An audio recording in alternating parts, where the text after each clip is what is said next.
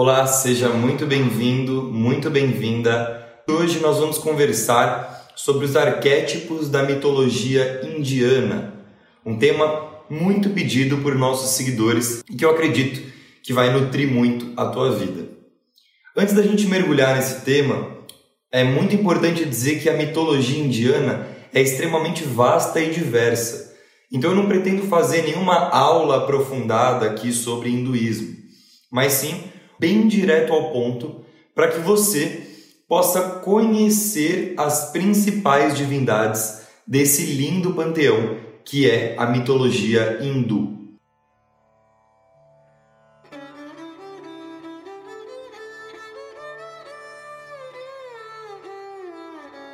A primeira coisa que você precisa saber sobre esse tema é que a cultura hindu é talvez a que mais possui livros sagrados no mundo. E nós passaríamos então o resto da vida debruçados sobre o hinduísmo e ainda assim não íamos conseguir concluir o assunto. Só para você ter uma ideia, a mitologia parte de quatro grandes textos sagrados que são os Vedas e se estende por uma enorme literatura, além de vasta, muito complexa.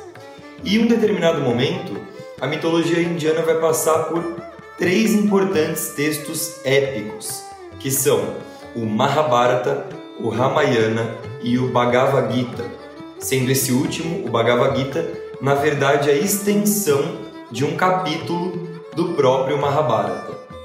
Você também vai perceber aqui que os grandes mitos são escritos por grandes poetas, que são aqueles seres que têm a habilidade de captar tudo aquilo o que está para além do físico, para além do visível, do palpável.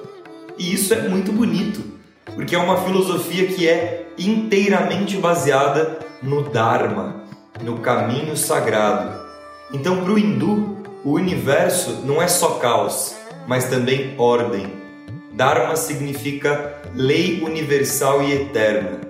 Ou seja, eles percebem que o universo possui uma inteligência, uma lei, um caminho. E cada um que segue a filosofia se dedica a seguir esse caminho. Para a gente começar a adentrar no terreno arquetípico e falar das divindades, é interessante antes também trazer aqui uma curiosidade para você. Por mais que os hindus sejam politeístas, eles acreditam sim que existe uma divindade superior um Deus absoluto. E a esse Deus se dá o nome de Brahman ou para Brahman. Mais para frente, você vai ver que eu falo também do Deus Brahma. E é muito importante você não confundir o Deus Brahma com o absoluto Brahman. Brahman é o uno, a criação, o tal, o todo. E dele se derivam todos os arquétipos primordiais, cultuados pelos hindus como divindades. Então existe sim o um, o todo, que se divide primeiro na dualidade primordial, masculino e feminino, luz e sombra, e aí então se cria a trindade divina, que você também vai encontrar em outras mitologias e que na mitologia indiana você encontrará como Brahma, Vishnu e Shiva. Brahma, Vishnu e Shiva são as três principais divindades do panteão indiano. São as representações dos três principais arquétipos cósmicos: a criação, o equilíbrio e a destruição, ou a criação, a preservação e a destruição. E a essa trindade se dá o nome de Trimurti. Tri significando três e Murti significando imagem. Então, Trimurti são as três imagens do divino, as três manifestações arquetípicas do Uno. A primeira delas é Brahma, o deus da criação. É ele quem cria todas as coisas manifestas na realidade. É ele quem cria a vida. Brahma é o criador da matéria, de tudo aquilo que existe na Terra e fora dela. E por ser o deus da criação, nos oferece a inspiração criativa que a gente precisa para manifestar tudo aquilo que nós queremos em nossas vidas. Normalmente você vai encontrar Brahma representado com três rostos, que seriam a representação do passado, presente e do futuro. Porém, muitas interpretações também vão dizer que ele possui, na verdade, quatro faces e não três, sendo uma delas virada para as costas. E esses quatro rostos representariam a criação dos quatro elementos: água, fogo, terra e ar, e também os quatro Vedas, que são as quatro escrituras mais antigas do hinduísmo. O segundo deus é Vishnu, o deus da preservação e do equilíbrio.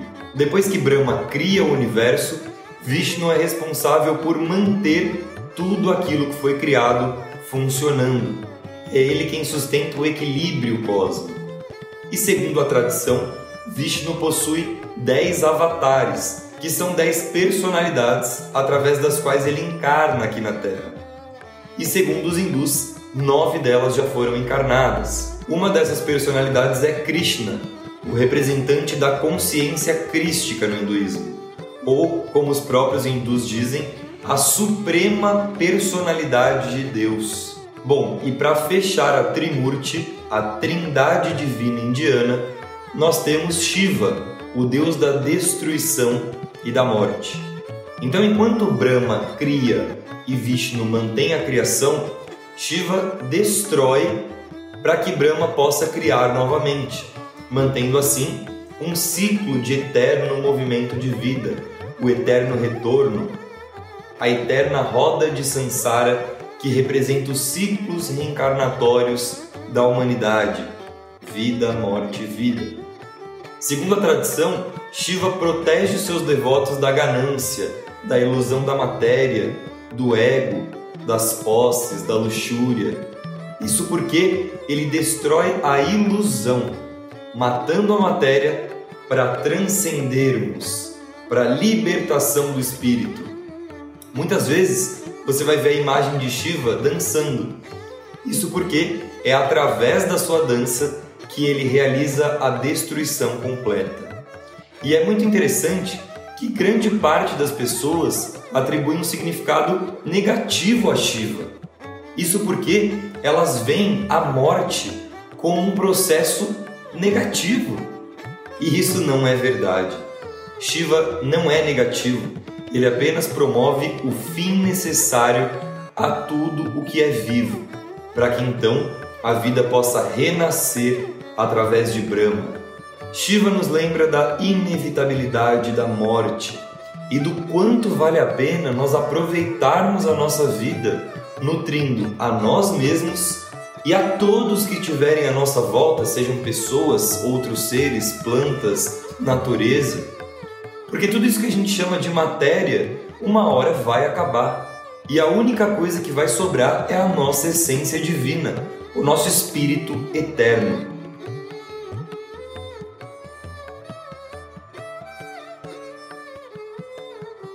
Brahma, Vishnu e Shiva são então os deuses representantes da Trimurti, a trindade divina indiana. E como os indianos também percebem a dualidade, o gênero, eles também cultuam três divindades femininas, que é o que se chama de Tridevi. São elas Parvati, Lakshmi e Sarasvati. Parvati é a deusa do amor, a deusa do casamento, da fertilidade.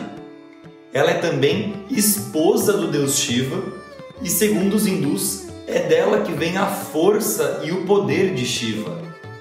Parvati é uma das representações simbólicas de Shakti, a força cósmica primordial, feminina, a grande mãe. E aos devotos de Parvati, ela representa a fertilidade, o amor, o casamento e também a beleza. Agora vamos falar da segunda das Tridevi, Lakshmi, a deusa da riqueza e da prosperidade. Geralmente, Lakshmi é representada como uma mulher de quatro braços dourados que distribui moedas de ouro e também segura flores de lótus em suas mãos. Lakshmi é a esposa de Vishnu, aquele que sustenta o universo e ela é cultuada por todos aqueles que estão em busca de prosperidade financeira em suas vidas. E também, para fechar as Tridevi, temos a deusa Sarasvati, a deusa das artes, da música e da sabedoria. Sarasvati é esposa de Brahma, o deus da criação, e assim como ele, ela promove a inspiração e a criatividade a todos os seus devotos.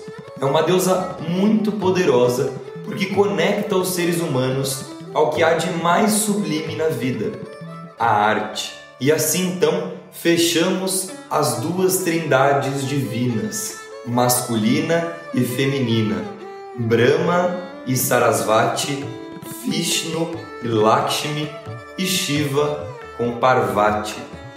E é claro, além dessas seis personalidades arquetípicas, existe uma outra infinidade de deuses e deusas no panteão indiano. Inclusive, segundo Sri Ramakrishna, líder religioso hindu, existem tantas divindades quanto devotos, o que se alinha perfeitamente à nossa ideia de que existem tantos arquétipos quanto coisas existentes. Afinal, como disse Platão, para que algo exista é necessário antes uma ideia, um arquétipo, uma consciência. Então, falar aqui de todas as divindades conhecidas não tem como. Porém, existem mais cinco divindades que eu quero abordar porque eu acredito serem de extrema importância para a compreensão da mitologia indiana, para que você tenha um panorama geral desses deuses. São elas Ganesha, Krishna, Kali, Durga e Rama. Ganesha talvez seja a divindade hindu mais famosa do planeta Terra, você provavelmente conhece. É aquele deus com cabeça de elefante. Ele é filho do deus Shiva com sua esposa, a deusa Parvati. Ganesha é o deus das soluções e da sorte. Ele é o responsável por resolver os conflitos do universo. Disse que seus devotos são abençoados com a sorte e encontram os melhores caminhos em suas vidas. E continuando, temos outra divindade que é Krishna, que para os hindus é a suprema personalidade de Deus. Isso é muito interessante porque, se você for observar a narrativa sobre Krishna, você vai encontrar na sua jornada a morte, o renascimento e a iluminação, os passos mitológicos da consciência crística. Inclusive, o próprio nome Krishna tem uma relação fonética com Cristo, mas isso é só uma percepção minha, não tem nada escrito sobre isso, é só uma sincronicidade que eu percebi ao estudar esse tema. Enfim, Krishna é um dos dez avatares do deus Vishnu. Deus Vishnu é a divindade que sustenta o universo. E Krishna é visto como um grande mestre pelos hindus e também como a personificação do amor. Eu separei aqui outro avatar do deus Vishnu que é Rama.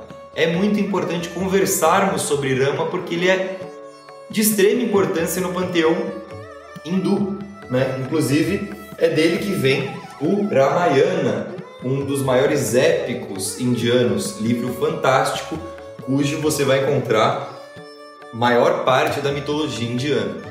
Rama é considerado a personificação da verdade e da virtude. Inclusive, existem indícios de que Rama é um personagem histórico mesmo, ou seja, que ele realmente tenha existido na Terra.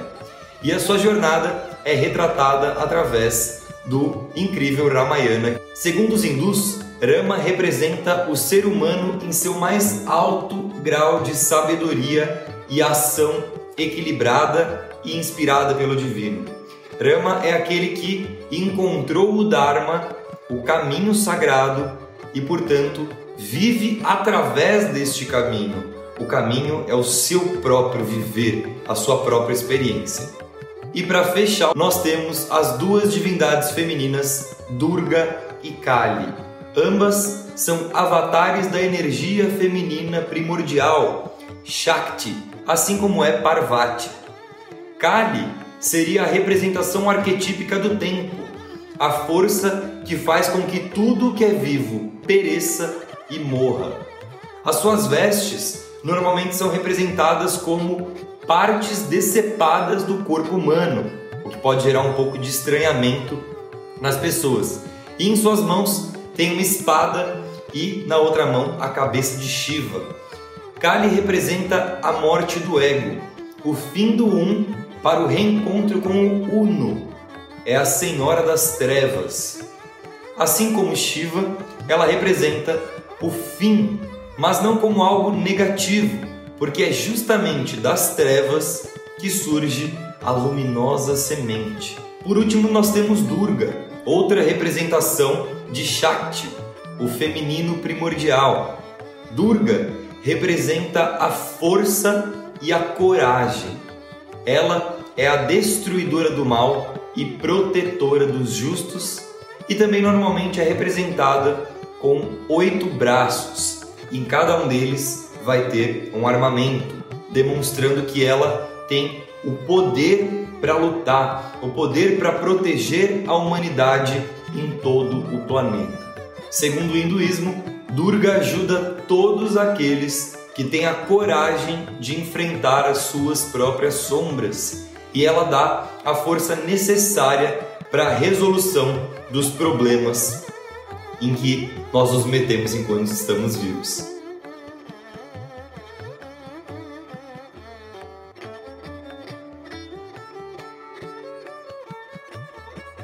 Bom, pessoal, esses são os principais deuses do panteão indiano. E é claro, existem muitas outras divindades que poderiam ser consideradas como essenciais ou como principais, mas eu optei por apresentar e comentar essas 13 divindades. Foram elas: Parabrahman, Brahma, Vishnu, Shiva, Shakti, Parvati, Lakshmi, Sarasvati, Ganesha, Krishna, Rama, Kali e Durga.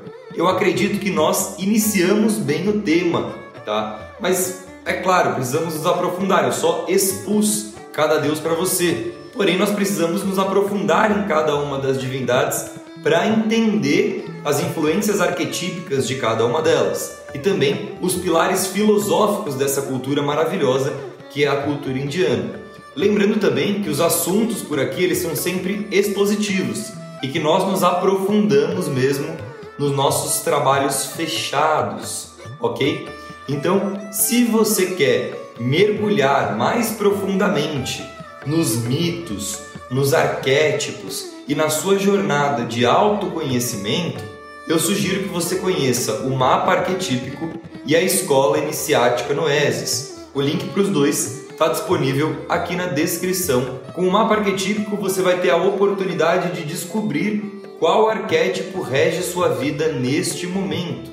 Além, é claro, de contar com um guia prático de como você pode seguir na sua jornada do autoconhecimento. E com a Escola Iniciática Noesis, você vai ter um conteúdo completo, aprofundado sobre todos esses temas que nós abordamos aqui no canal além de outros temas também. E você também tem acesso a um grupo de alunos para compartilhar todas as suas experiências e também a um canal de dúvidas diretamente com os professores. Se você quer saber mais, descobrir o que tem na escola, o link está aqui na descrição, ok?